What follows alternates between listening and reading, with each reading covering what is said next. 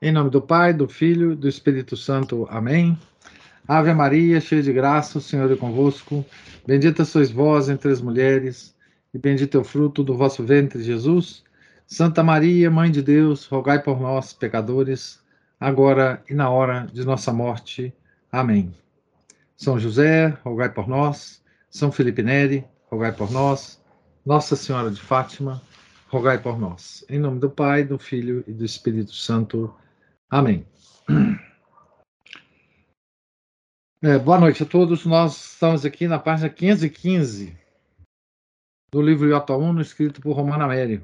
Estamos na, no capítulo em que o autor comenta sobre o ecumenismo. Estamos no item 253. Teoria dos cristãos implícitos no novo ecumenismo. A declaração conciliar Nostra Aetate cita o célebre texto de São João sobre, abre aspas, a luz que ilumina todo homem, que constituiria o fundamento de toda a religião. Então, ele, a, a Nostra Aetate cita o prólogo do Evangelho de São João, que é o evangelho final de todas as missas. Né? Ele cita essa frase: luz que ilumina todo mundo. Mas o concílio silencia sobre o que, segundo João Paulo II, é o mistério, é um mistério paralelo ao da encarnação. A saber que essa luz foi rejeitada pelos homens. Portanto, é impossível que constitua o fundamento de todas as religiões. Aqui ele cita a referência de João Paulo II falando, né? O Observatório Romano, 26 27 de dezembro de 1981. O Papa diz que no Natal há o mistério crido do nascimento do homem-deus e também o mistério irresoluto de sua não acolhida por parte do mundo e pelos seus. O concílio não fala de luz sobrenatural, mas de plenitude da luz. O naturalismo que caracteriza, os, que caracteriza os dois documentos, Ad Gentes e Nostra Aetate, é patente também na terminologia, já que ali não aparece, não aparece jamais a palavra sobrenatural. Aqui, veja, é, é, é, o João Paulo é, II, ele considera que há o, o mistério do nascimento do homem-deus, mistério crido, e um mistério irresoluto de sua não acolhida por parte do mundo e pelos seus. Isso é conversa fiada, né? digamos assim, né? É conversa fiada, não é? Porque Deus é, certamente sabia que ele não ia ser acolhido por todos, né? É, por isso ele escolheu um povo escolhido, né? E mesmo esse povo escolhido sempre traía o seu Criador. Então, o, isso aqui é uma, é uma estupidez tão grande em termos de, enfim, de qualquer raciocínio, né? É, o João Paulo II dizer que é mistério irresoluto que, que as pessoas não aceitaram. Claro que não, não eram, não eram todos que iam aceitar. Nosso Senhor já estava ciente disso, né? É, que estupidez, né? Mas vamos lá. Aqui tem uma nota no sobrenatural, né? É, tá assim, vê as citadas concordâncias a respeito desta palavra. Então, é, a descrição das religiões não, não cristãs, consideradas em tal perspectiva, não poderia deixar de realçar aquilo que, sendo universal e inespecífico, próprio do senso religioso do gênero humano, é comum ao cristianismo e às outras religiões. Do islamismo, por exemplo, o concílio assinala a crença num Deus providente e onipotente e a expectativa do juízo final. Mas esquece da rejeição da trindade e da divindade de Cristo. Ou seja, das duas verdades principais do cristianismo, cujo conhecimento se julga necessário para a salvação. Então, o islamismo ele é, rejeita o verbo encarnado. Né? Então, entre nós e o Islã, é, existe uma barreira intransponível, que é a barreira da própria salvação, da própria redenção. Mas o problema que se esconde no novo ecumenismo é o antigo problema da salvação dos pagãos, que deu trabalho à teologia desde os primórdios e se confunde com o do número dos predestinados, que pareceria um escândalo se fosse pequeno. O Verbo divino, encar que encarnado é o Cristo, encontra-se no princípio de todos os valores da criação. Portanto, seguir o Verbo, seja na ordem natural, seja na sobrenatural, é seguir o mesmo princípio. A partir daí, Campanella, que põe como fundamento de toda a sua filosofia o Cristo como racionalidade universal, encontrava também o motivo das missões. Abre aspas. Cristo não é sectário, como chefe de outras nações, mas é a sabedoria de Deus, o Verbo e a razão de Deus. E por isso é Deus que assumiu a humanidade como instrumento da nossa renovação e redenção. E todos os homens, sendo racionais, pela razão primeira de Cristo, são cristãos implicitamente e, contudo, devem reconhecer esse fato explicitamente na religião cristã, que é a única na qual o homem se volta para Deus. Aqui, o Romano Amério cita um trabalho dele mesmo, né? É, publicado em, enfim, Romano Amério, Il problema exegetico fondamentale del pensiero campanelliano em, em Revista de Filosofia Neoescolástica, 1939, páginas 378 seguintes. Então, aqui nós estávamos no ano de 1984 e o, Romano Américo citou um trabalho desde quase 50 anos atrás. Né? Então, a ideia campaneliana dos pagãos como cristãos implícitos é retomada pela teologia inovadora, que, ignorando Campanella, elaborou o conceito de cristãos anônimos. Esses, esses, estes adeririam a Cristo por um desejo inconsciente e, graças a tal desejo, seriam salvos na vida eterna.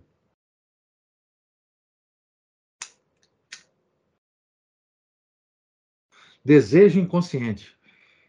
Não sei o que, que é isso. Aqui ele cita é, como exemplo desse pessoal que aderiu ao conceito de cristãos implícitos de Campanella, mas inovou e chamou esses cristãos de cristãos anônimos, ele cita aqui no, no na nota de Pet 47, por exemplo, a escola de Carroner. Ele cita uma, uma obra de Carroner em alemão. Item 254. Crítica do novo ecumenismo. Coloração pelagiana. Insignificância das missões. O principal traço que se associa ao sistema do novo ecumenismo é a coloração pelagiana. O pelagianismo, com efeito, corrói a transcendência do cristianismo, já que ali o que salva não é a graça, isto é, a comunicação especial que Deus faz de sua própria realidade na história, mas a comunicação universal que Deus faz de si às mentes mediante a luz da racionalidade na natureza.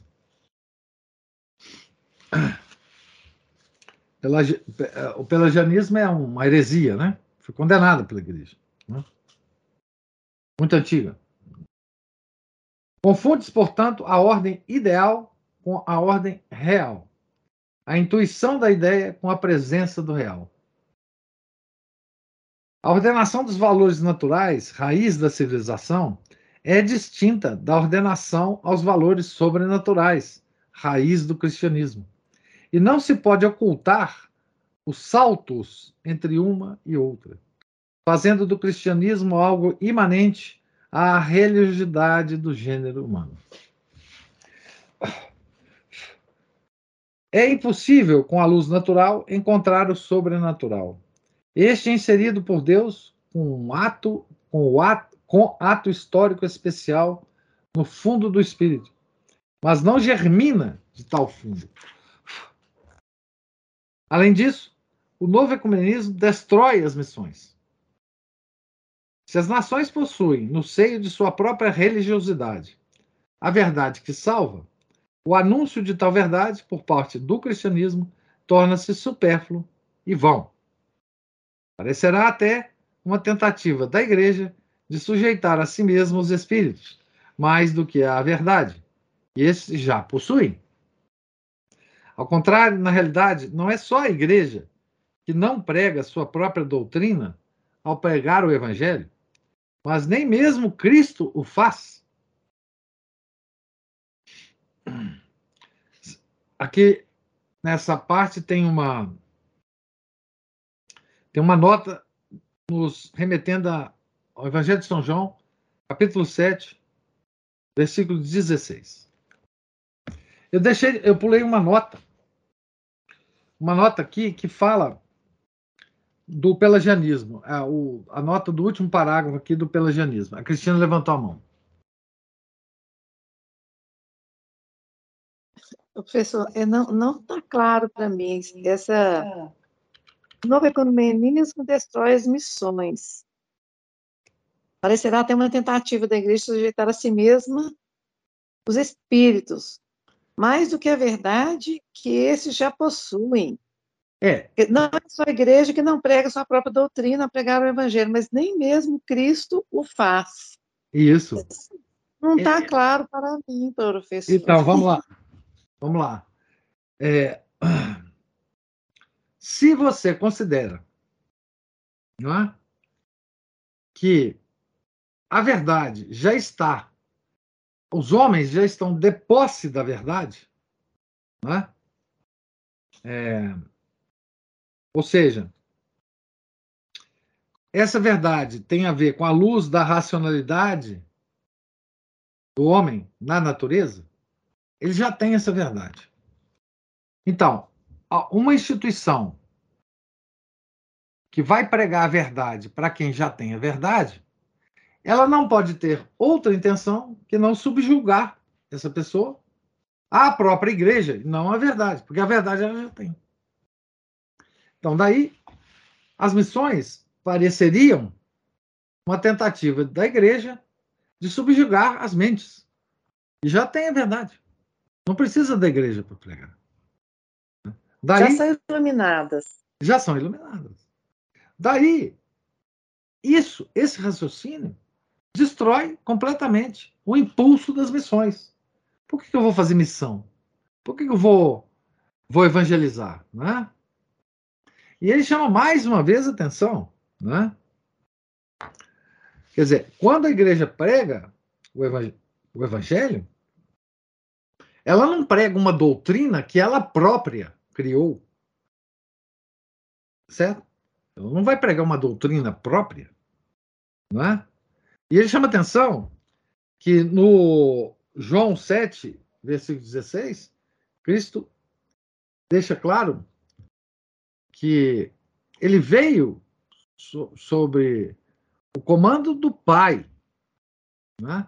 Então, nem Cristo mesmo é, veio pregar uma doutrina própria, mas do Pai, que o mandou. Né?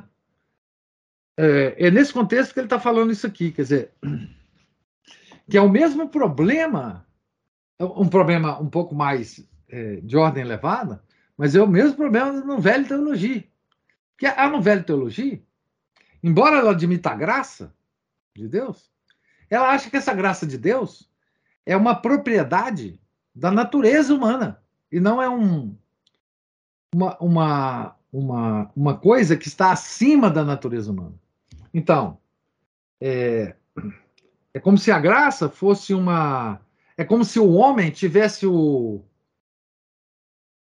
Já a potência de receber a graça. Quer dizer, a graça ela, ela viria para o homem de uma forma natural, porque é característica do homem. O homem não só é um animal racional, mas é um, um animal receptivo, é, propriamente receptivo de uma graça, né? Esse é, a, é o problema lá do, da novela teologia, né? Mas aqui nós não estamos nesse problema ainda, né? Então, é isso que ele está falando aqui, né? Quer dizer, se a igreja, se todo mundo tem a verdade, é, a igreja não deve pregar para todo mundo. Ou se ela prega, é porque ela tem as segundas intenções. Né? No novo ecumenismo, o cristianismo não integra, como sustentava retamente Gioberti, as outras religiões, mas é integrado nelas. Dom Rossano fala expressamente de abre aspas, perpétua problematicidade do argumento cristão, fecha aspas. Fórmula que elimina a certeza de fé e planta o pirronismo bem no meio da religião. Né? Problematicidade do argumento cristão. É. Quer dizer, é, não sei o que é essas palavras muito bonitas aqui, quer dizer só o seguinte: olha, Vamos discutir. É, nós temos um problema aqui cristão e nós queremos discutir com as outras pessoas. Vamos entrar em diálogo. Nós não temos muita certeza do que nós somos, não é? O nosso argumento é meio, né? Vamos então conversar, né? Então, essa fórmula elimina a certeza de fé e planta o pirronismo, bem no, o ceticismo, bem no, no meio da, da religião. Né? Aqui tem uma nota dizendo assim: a ideia sincretista penetrou amplamente nas massas. Por exemplo, o encontro de Rimini para a amizade entre os povos, promovido pelo grande movimento católico Comunhão e Libertação, em agosto de 1982, converteu-se em, abre aspas, um colóquio a várias vozes, participaram protestantes, budistas, judeus, etc., sobre experiências religiosas de diversas profissões de fé mas com o denominador comum da comunhão em favor do homem e de seu fundo sagrado. Então, o homem tem um fundo sagrado. Observatório Romano, de agosto de 1982. Essa comunhão era, ademais, contrária ao ensinamento de João Paulo II, que João Paulo II deu naqueles mesmos dias na homilia de San Marino, onde desenvolveu o tema de que, abre aspas, no mundo o bem está separado do mal e se lhe contrapõe pela própria vontade de Deus, fecha aspas, e que essa contraposição surge na consciência do homem, da qual o encontro fazia surgir a comunhão. Então, nós ah, antes da, da, gravação aqui, nós, nós estávamos comentando e acabamos comentando sobre a comunhão e libertação, eu e Cristina, né? Então, é, uh, esse, uh, veja, Veja, aqui ele fala que João Paulo II se contrapôs a esse argumento, né? Da, da desse encontro aqui, amizade entre os povos, né? Mas três anos depois, é, três anos depois, quatro anos depois, ele promoveu o encontro de Assis, que não é outra coisa senão isso aqui. Aliás, muito pior do que isso aqui, né? Que houve cerimônias sagradas, né? é, envolvendo o Papa, etc. Né? Então, enfim, o encontro de Assis é filho dessas ideias todas aqui. Né? No sistema católico, por outro lado, a civilização, em concreto, a promoção da civilização técnica, deve ceder à pregação do Evangelho. E Paulo VI declarou ser um erro dar prioridade à chamada promoção e liberação humana. Mas tal prioridade é dada amplamente em toda ação pós-conciliar. Se, como escreve o padre Basetti Sani, o Corão é um livro divinamente inspirado, e se, como declara Dom Yves Plumet, abre aspas, para além das diferenças de dogma e de moral, cristianismo e islamismo pregam as mesmas verdades e tendem ao mesmo fim, É, e como escreve o Observatório Romano, na resenha de uma obra de Raimundo Panicar, abre aspas, o hinduísmo já está orientado em direção a Cristo e já contém de fato o símbolo da realidade cristã? A ação missionária da igreja não pode consistir senão em alfabetização, abastecimento de água, agronomia, saneamento básico, isto é, ação de civilização não de religião. Aqui nesse trecho que eu li, tem, tem, tem uma nota é, mais longa, o resto é só citação. Deixa eu ver aqui. Não, não vale a pena ler a nota, não, porque ela não acrescenta muita coisa aqui, não. Então, é, esses, essas pessoas, todas que ele. Então, Padre Bazete Sani, um padre, né? Tá certo? Fala que o Corão é um livro divinamente inspirado. Então, é, depois vem um Dom Ives Plume. Dom, provavelmente um bispo, né? Para além das diferenças de dogma e de moral, cristianismo e islamismo pregam as mesmas verdades e tendem ao mesmo fim. Veja que aqui ele, diz, é, é, ele fala assim, para além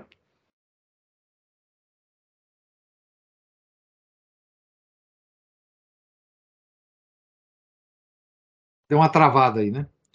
Mas ele fala assim: para além das diferenças de dogma e de moral, cristianismo e islamismo pregam as mesmas verdades e tendem ao mesmo fim. Então vamos lá. Primeira coisa, a nossa religião não tem diferenças de dogma com o, o, o Islã. Porque o Islã não tem dogma. A única religião que tem dogma é a nossa. Então não tem diferença de dogma entre nós e os, os muçulmanos. Segundo, é, para além de, de, de, de dogma e de moral. Então aqui ele está dizendo o seguinte: que dogma e moral numa religião é uma coisa menos importante. Porque, para além disso, nós e o islamismo somos mais ou menos a mesma coisa. Né? Tá certo? É isso que ele quer dizer aqui, o Dom Ives, Ive Plumet. Deve ser assim que fala. O outro, Raimundo Panicar, não, aqui é o seguinte: o Observatório Romano, jornal oficial lá do Vaticano, né, uh, na resenha de uma obra de Raimundo Panicar, afirma o seguinte: o hinduísmo já está orientado em direção a Cristo e já contém de fato o símbolo da realidade cristã. Não sei o que, que é isso, né? É... Então, veja, é, isso tudo está dentro da, do espírito da declaração é, oficial do Vaticano, né? Ela, é, ela saiu como documento, como é que é o, a denominação desse documento? É uma declaração conciliar, Nostra Aetate, né? Isso aqui está tudo dentro da, do espírito da Nostra Aetate, né? Que é a união de todas as religiões não cristãs, né? Então, então aqui a conclusão é: se a se todo mundo já é cristão, então a, a ação da Igreja Católica é uma ação de civilização, né? Esgoto, água, saneamento básico, alfabetização, né? Só pode ser isso. Então, a ideia de tal missão não missionária tornou-se a chave do Dia Mundial das Missões. Em 1974, difundia centenas de milhares de folhetos, de folhetos deste teor, abre aspas. O que significa o Dia das Missões? Colaborar para eliminar do mundo ódios, guerras, fome, miséria. Esperar com a redenção espiritual humana, social dos povos à luz da mensagem cristã. Redenção espiritual, redenção espiritual, vírgula, redenção humana, vírgula, redenção social dos povos à luz da mensagem cristã. O que se pede? Isso é o folheto, hein?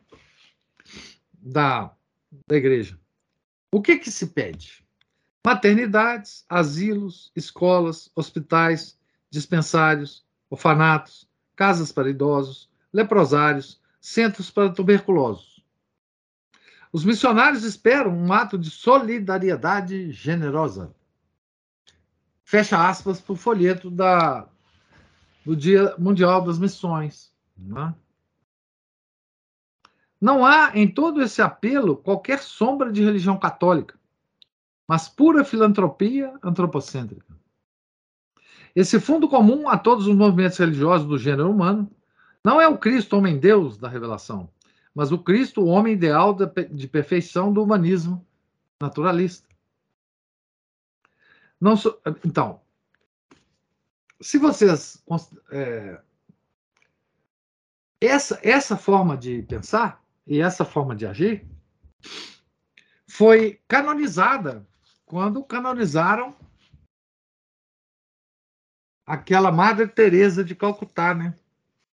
A Madre Teresa, ela é uma missionária no, no exatamente com o espírito que está aqui nesse folheto do Dia Mundial das Missões. Certo? Ela está lá para promover isso aí, a, a, a, filantropia. Ela foi uma grande filantropa. Né? Então hoje já tem o santo dessa, dessa ação missionária, né? Cristina levantou a mão. Só uma nota a respeito da Má Teresa, acho que o senhor que indicou um artigo da permanência. Sim. É, lá fala exatamente isso que eu disse, mas além é, que ela não aceitava converter uma única alma. Ah, exatamente. Porque é exatamente dentro desse espírito. Porque ela já, a alma já tem o Cristo lá nela, qualquer que seja a religião dela. É, são, acho que o senhor indicou, acho que uns dois ou três artigos. Aí um, um, um é biografia, o outro é a obra, e acho que esse terceiro, está tudo junto. A, atitude dela era realmente essa aqui, viu, professor? É. E nós temos um santo hoje na igreja. Ela é, é, ela é canonizada. Ela é santa da igreja. Né? Então, é, este, esta ideia está canonizada hoje. Tá certo? Então, não há em todo esse apelo qualquer sombra de religião católica, mas pura filantropia antropocêntrica. Esse fundo comum a todos os movimentos religiosos do gênero humano não é o Cristo, homem-deus da revelação, mas o Cristo, homem ideal de perfeição do humanismo naturalista. Não surpreende que os missionários se desencantem com a missão voltada primariamente a uma renovação toda terrena. Nem surpreenderá que esse ecumenismo unido a uma caridade meramente natural tenha tido em Marseille, Marsella, por obra de Dom Etienne Garret, seu panteão. Aqui tem uma nota explicando. A tentativa de transformar em centro monoteísta uma capela de Notre-Dame de la Garde, retirando imagens de santos para colocar citações do Corão e da Torá, despertou uma viva manifestação popular que a fez, em parte, fracassar. Aqui ele está citando uma notícia, uma nota que apareceu na revista Itinéraire, número 205, páginas 113 a 167. Né? Então, em Marseille. Né? Tampouco surpreenderá, finalmente, que no santuário islamo-cristão, desculpe, seminário islamo-cristão, realizado em Trípoli, em 1976, cardeal Pinha, Pinha Dolly tem aceitado, no ponto 17 do documento de conclusão, a condenação de toda missão que se propõe à conversão, já que todos os fundadores de religião são mensageiros de Deus.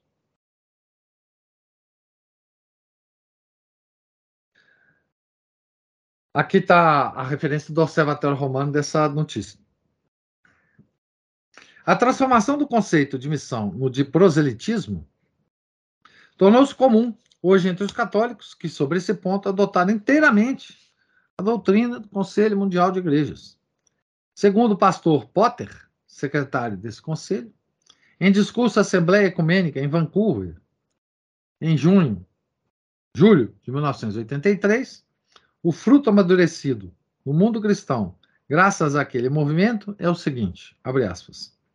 Da desconfiança, da recusa do mútuo reconhecimento de serem igrejas, do proselitismo, de uma confissão apologética da própria fé particular, passou-se a desencorajar o proselitismo para tornar mais fiel e mais convincente o testemunho comum de Cristo. Fecha aspas. Também aqui tem a,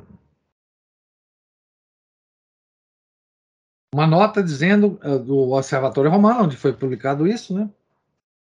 Observatório Romano, 28 de julho de 1983, que não faz reserva alguma e parece reconhecer que essa seja a posição também da Igreja Católica. Quer dizer, ao dar a notícia, o Observatório Romano não faz nenhuma posição, não faz nenhuma crítica, então parece que, que, que aceitou. Né?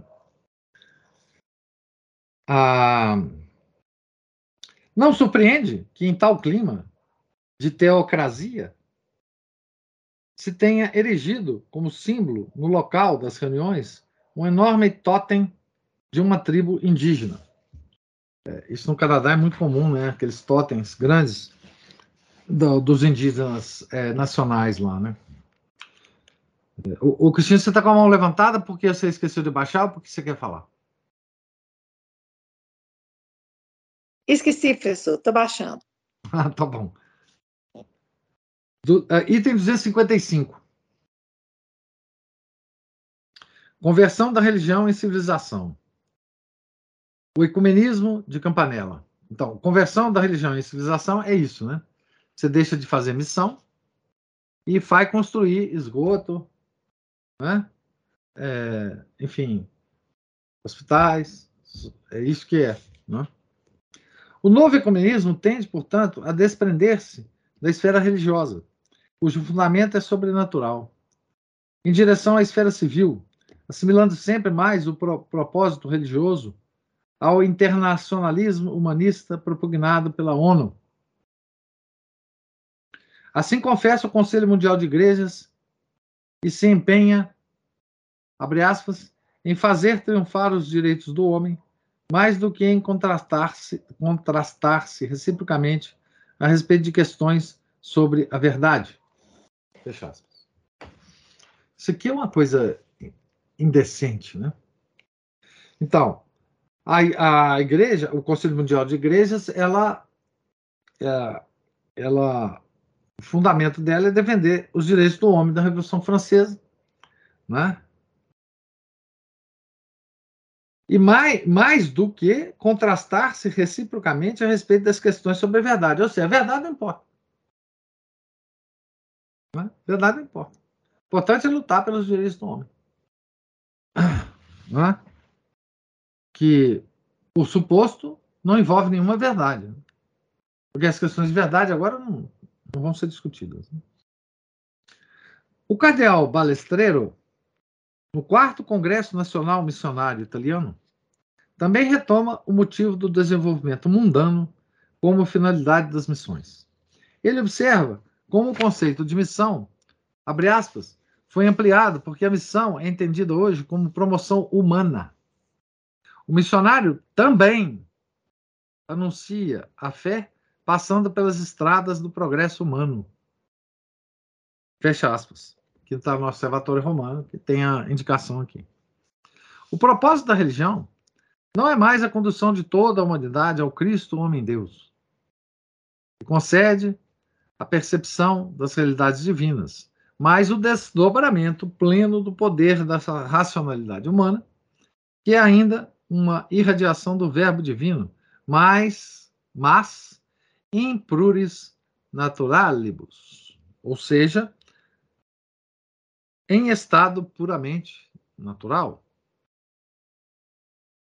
Isso se vê, com efeito, em cada passo da civilização moderna, marcada pelo caráter da técnica e pelo desejo de dominação do mundo.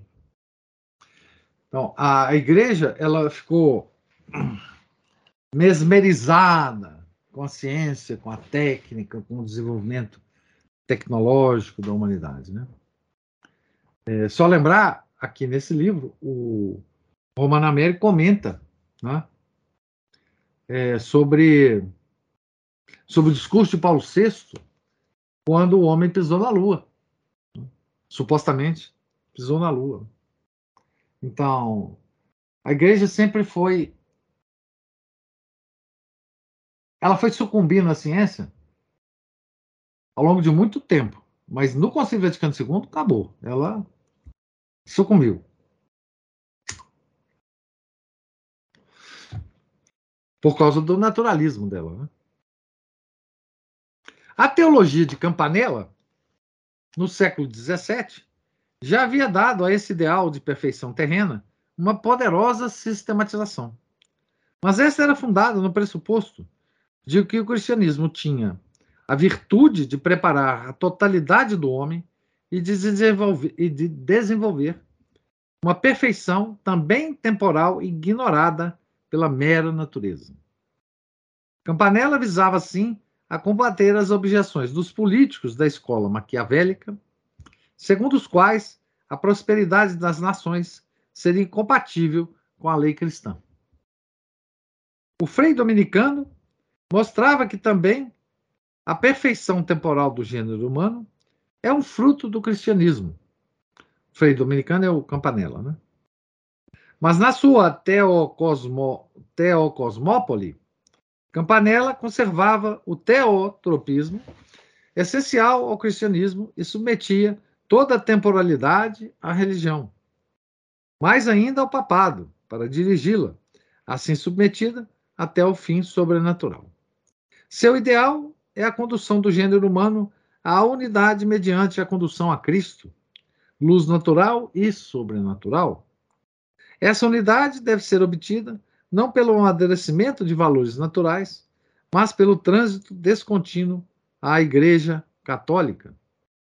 Por isso, o seu grande tratado de teologia missionária, o Quod Reminiscentur, propõe a condução das diversas seitas a uma religião sobreadicionada, entre aspas, esse termo, né? segundo a sua terminologia, isto é, ampliada e inserida celitus, na consciência, a partir do céu, né? Chelitus, a partir do céu, na consciência. 200, item 256. Influência da psicologia moderna sobre o novo ecumenismo.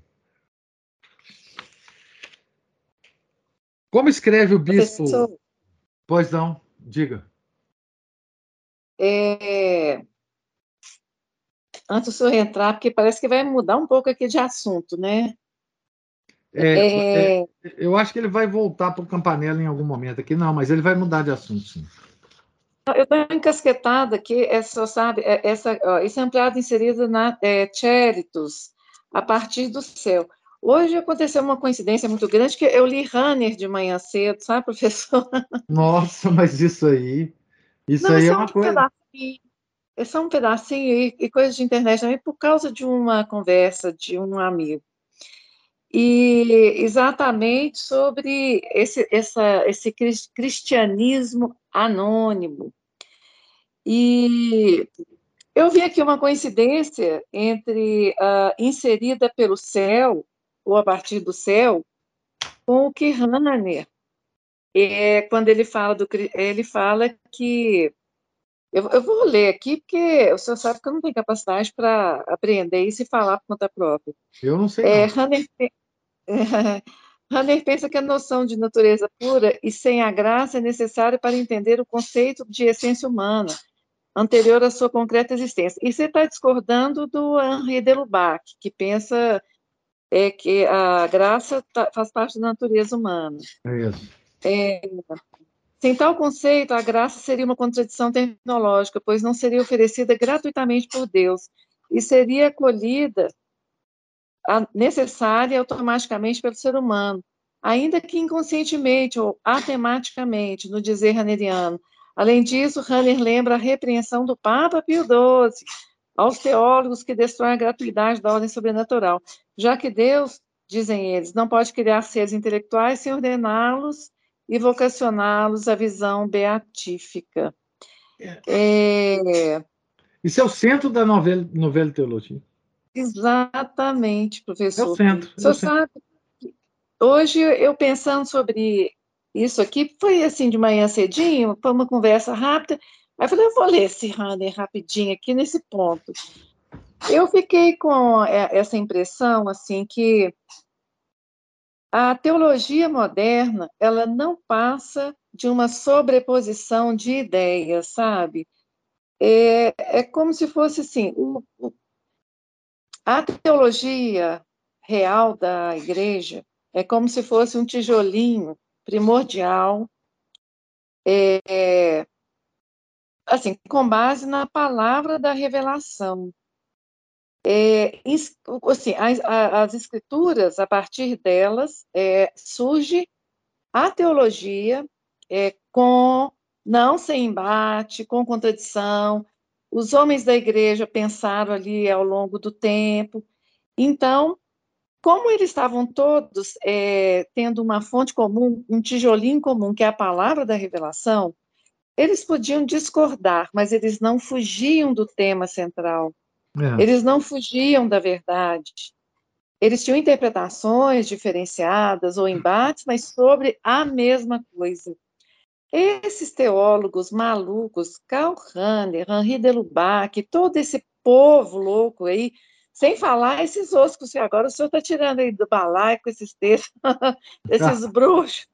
É. Aí já é a quinta geração.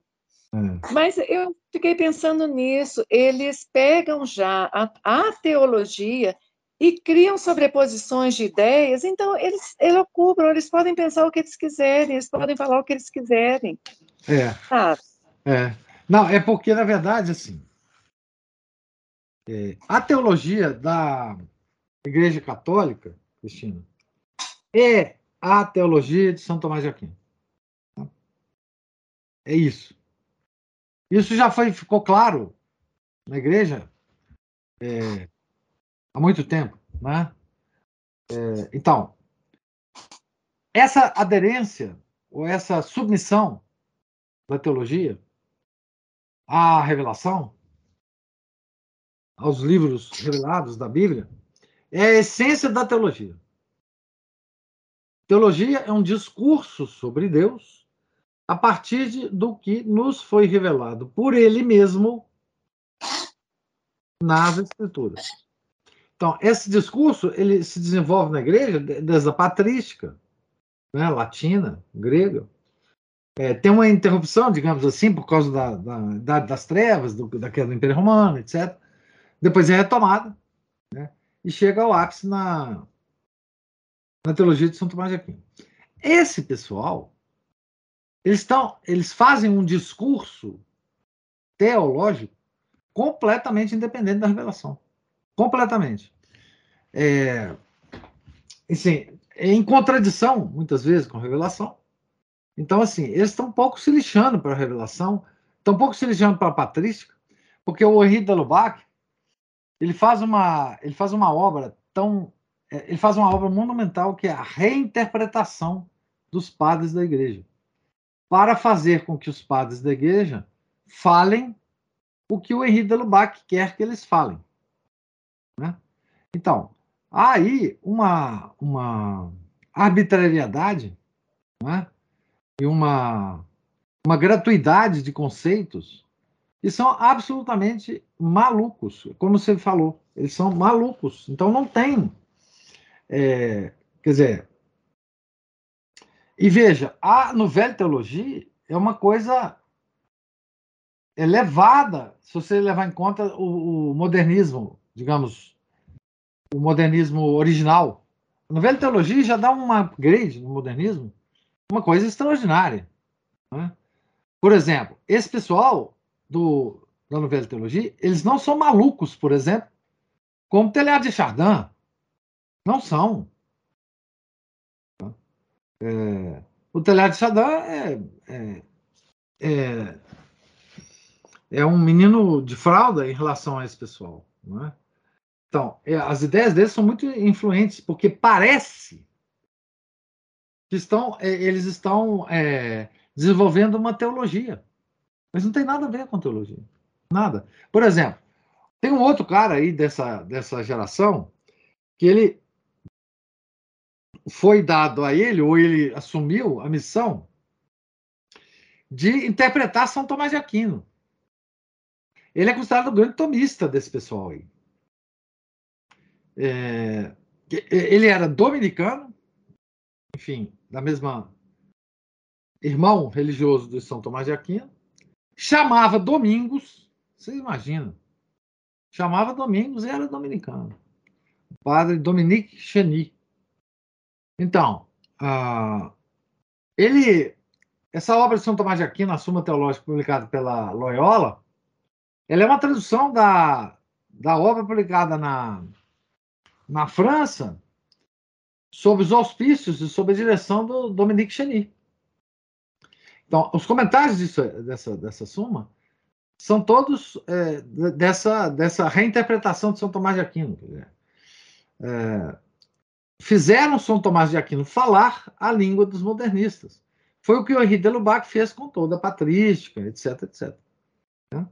Então, essa obra desses caras, eles, ela, é, ela é monumental, porque eles eram gênios. Então, por isso que eu falo, a novela teologia, ela é muito mais, ela é muito mais perigosa para nós do que o modernismo cru do século XIX. Né? É, ela é muito mais é, sofisticada, muito mais sutil. Então, é, esses caras são muito bons. Esses caras são muito bons. É, frases como a que eu li hoje, lógico que aí eu sei que, o que, que eles estão fazendo, mas uma, uma pessoa mais afastada do problema ela cai aqui assim. Henri de Lubac, em seu livro Surnaturel, retomando a ideia agostiniana e tomista. Pronto. Percebe? O Henri de Lubac é o cara, é o cara. Então é... ele retomou a ideia.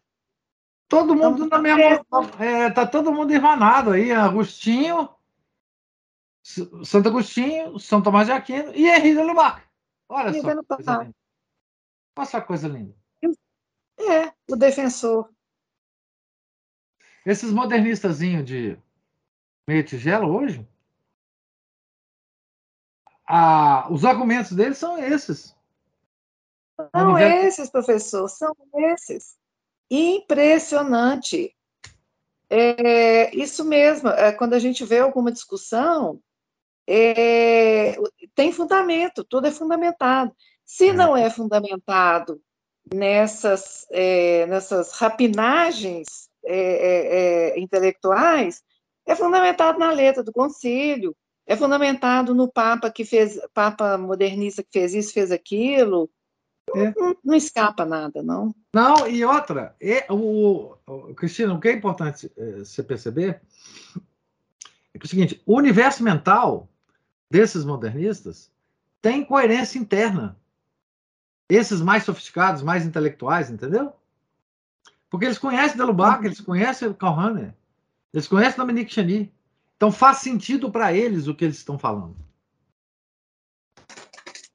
Esse aqui é uma coisa interessante. Furar essa, essa, esse concreto aí é que é muito difícil. É, Porque... E olha que coisa, não é, professor? O senhor sempre fala da, da questão da, do homem prático, a religião utilitária, né? Nós Sim. estamos aqui nesse, nessa ambiência. No, no, contexto aqui da, do que eu estava vendo hoje, a coisa era um pouquinho mais voltada para a salvação das almas de todos, todas e todes. Né? Salva, é, todos. Mas, mas é a salvação é. universal. Aí. É, salvação universal. Agora, quando alguém fala disso com as palavras, digamos, universalistas dos direitos dos homens, olha, isso é implacável. Como é que você fala que não? Porque isso está tão descolado de uma profundidade, digamos, de, de, aí eu vou falar, natureza humana de verdade, da natureza do pecado e do mal do mundo. É, ué. Não é? É, não, está descolado do pecado original, né? De tudo. Então, não tem como, porque Ora, Deus quer que todo mundo se salve. Como é que nós vamos falar contra essas pessoas maravilhosas aqui que eles encontraram uma saída teológica para que o mundo inteiro esteja salvo? É, é? e mais. É, é né? é muito é, você Não. pode fazer o que você quiser. Porque você vai ser salvo. Você pode ser hindu, muçulmano, qualquer coisa. Ateu. Você vai ser salvo. Então, o problema aí é moral, né? Olha, essas pessoas, essas pessoas que continuam na igreja e continuam é, divulgando essas ideias, são um mal muito maior para a humanidade do que os ateus. Muito maior. Porque eles vêm para destruir, dissolver, dissolver a, a essência da igreja católica. Esse ecumenismo, o, o eu, eu, quero só lembrar de novo que no começo desse capítulo, o Romano Amélio é,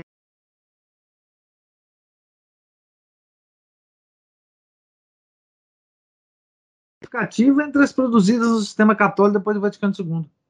Nela encontram-se reunidos todos os elementos daquela pretendida mudança fundamental que nos acostumamos a resumir na fórmula perda das essências. Esse pessoal, então, eles, eles significam que a Igreja Católica perdeu a sua essência com eles. É? Então, assim, é, isso é muito, é, enfim, gravíssimo, né? É, é, gravíssimo. E toda essa, essa essa questão que ele está tratando aqui das missões e tudo, quer dizer, nós estamos hoje paralisados, nós não podemos converter mais ninguém. Né? É, é, isso é uma coisa, enfim, extraordinária. E outra, o, esse pessoal, eles têm uma cosmovisão que tem, como eu disse, uma consistência interna. Eles, eles conseguem raciocinar sobre tudo sobre toda a doutrina da igreja nessa perspectiva. Então, é uma coisa que dissolve a religião, dissolve a essência da, da igreja católica, dissolve tudo. Não tem mais nada que assim, só rezar mesmo pelo esse pessoal, não tem, não tem mais nada, né? E e esses caras, veja, Cristina, nós estamos falando dos mestres de todos os papas conciliares. Esse pessoal era. Bom, Karl Rahner, ele tinha uma ligação íntima, íntima, com Bento XVI. Se não me engano, não quero cometer injustiça, mas se não me engano, o Bento XVI tem obras conjuntas com Karl Rahner. Acho que é ele. Tem sim. Não é? Tem. Eles têm uma obra de colaboração. Isto.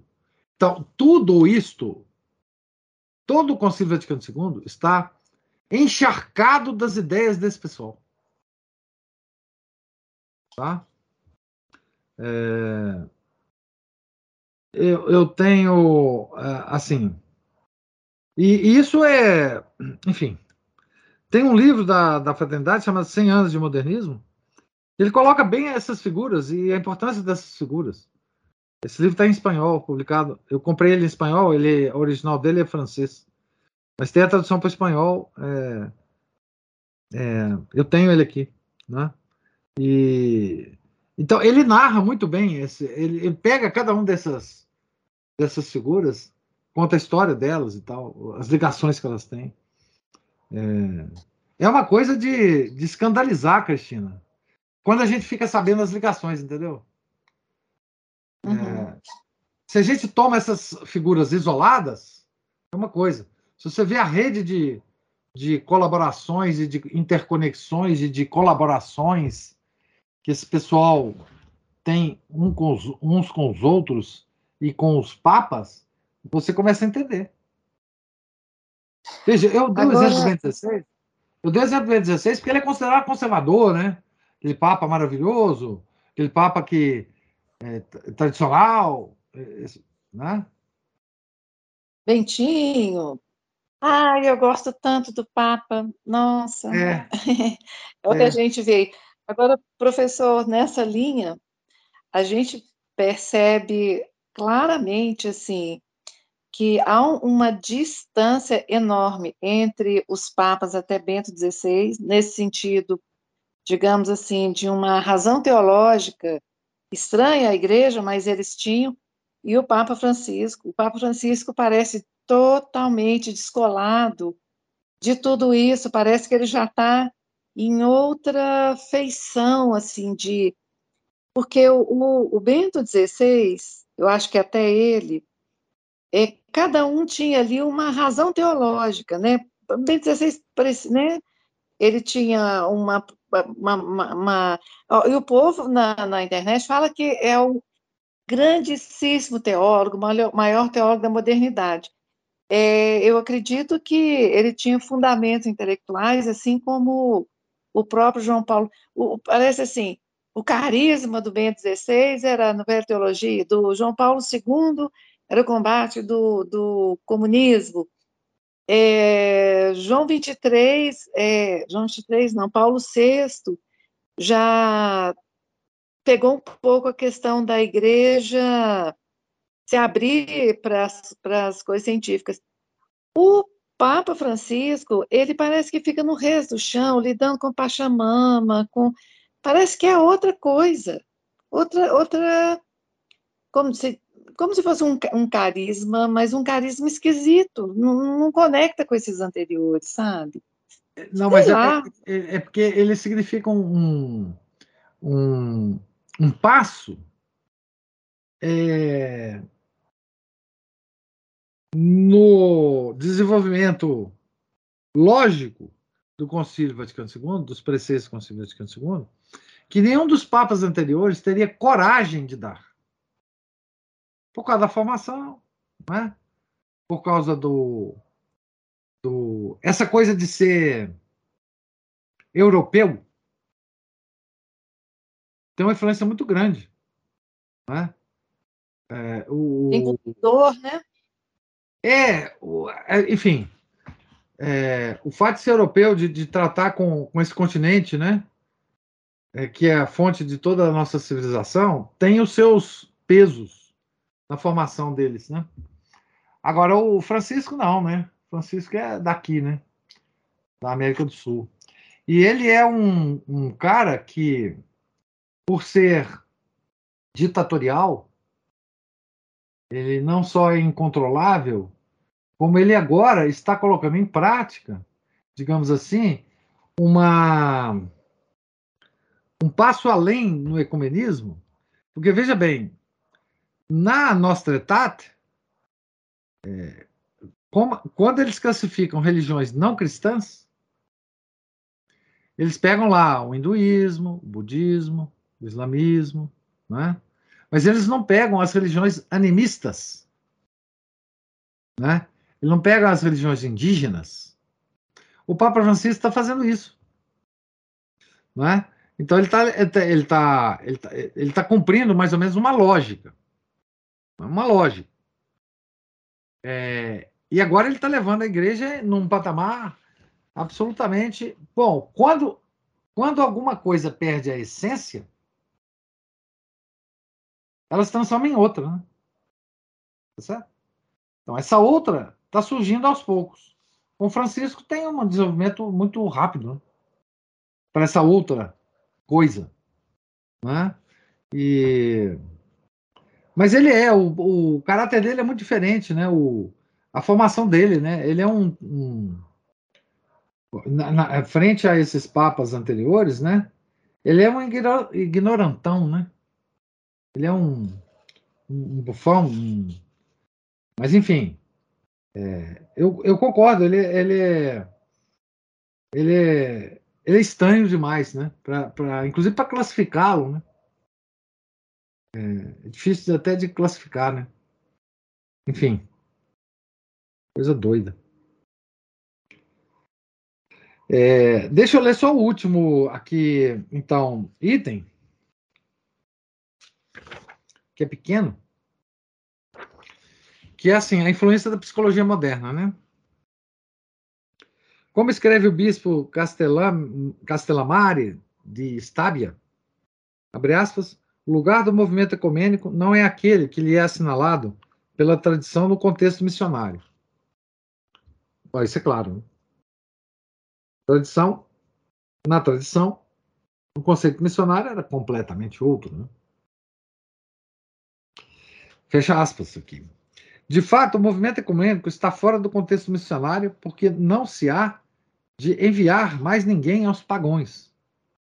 Desculpe, aos pagãos. Mas deixar que todas as religiões explicitem o Cristo nelas latente. O impulso para essa explicitação opera em todas como desejo inconsciente em direção ao Cristo sobrenatural e Seguindo tal desejo, todos podem chegar à salvação. Então, veja, desejo inconsciente faz parte da natureza humana. Então, a nossa natureza nos leva à salvação. Que é a base lá da, da ideia da novela teologia. Né? Então, a salvação está dentro de nós. Esse desejo vai nos impulsionar ao Cristo. Né?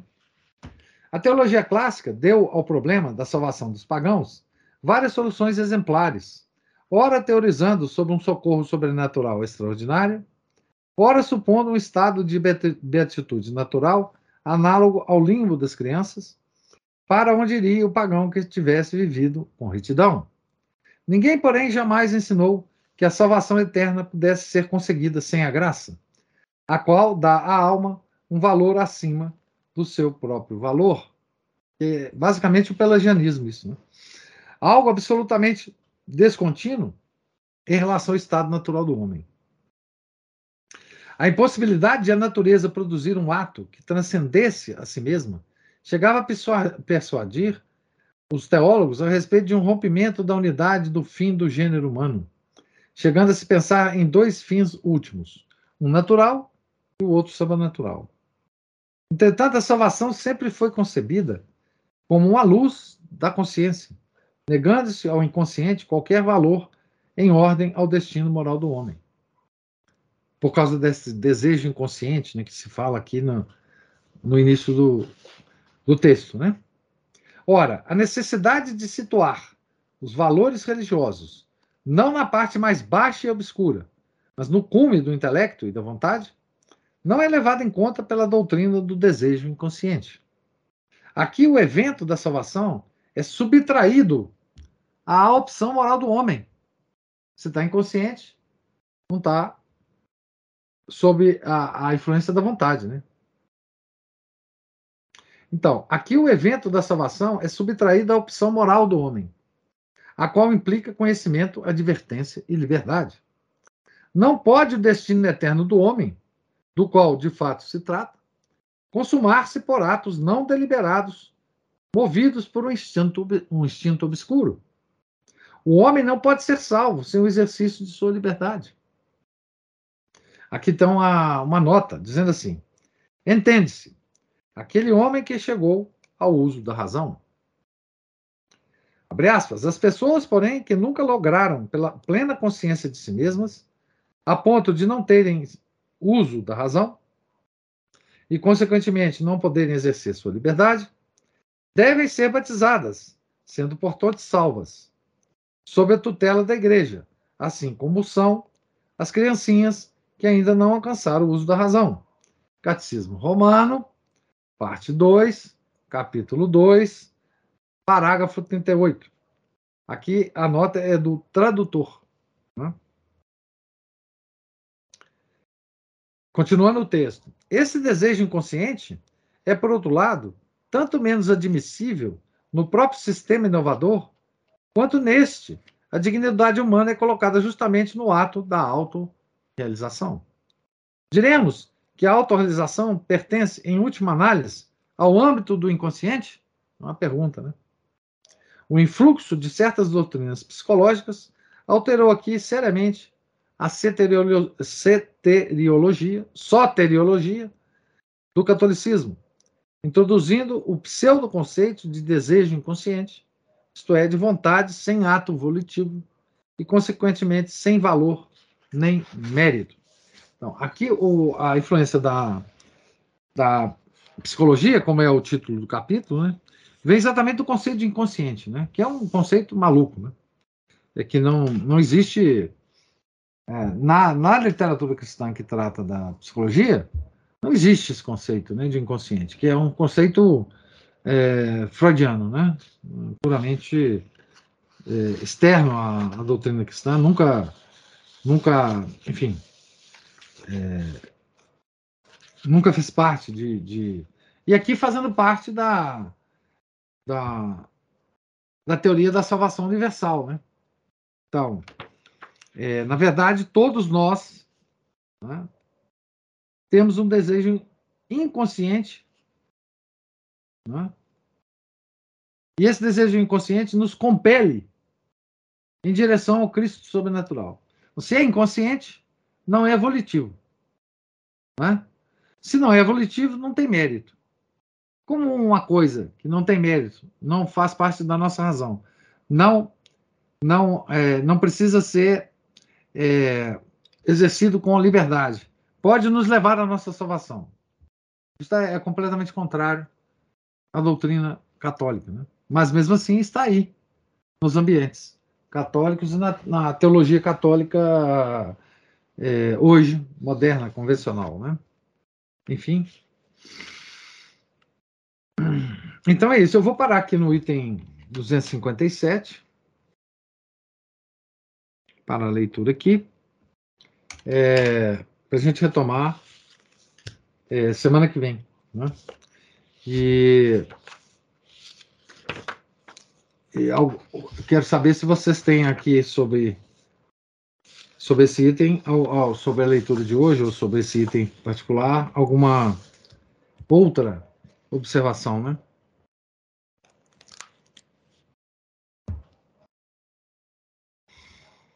Então, nós estamos na página 522, certo? Então, Deus lhes pague a presença, a paciência. Tenham todos uma santa noite. Fiquem com Deus. Em nome do Pai, do Filho e do Espírito Santo. Amém. Ave Maria, cheia de graça, o Senhor é convosco. Bendita sois vós entre as mulheres, e bendito é o fruto do vosso ventre, Jesus. Santa Maria, Mãe de Deus, rogai por nós, pecadores, agora e na hora de nossa morte. Amém. São José, rogai por nós. São Felipe Neri, rogai por nós. Nossa Senhora de Fátima, rogai por nós. Em nome do Pai, do Filho, Espírito Santo. Amém.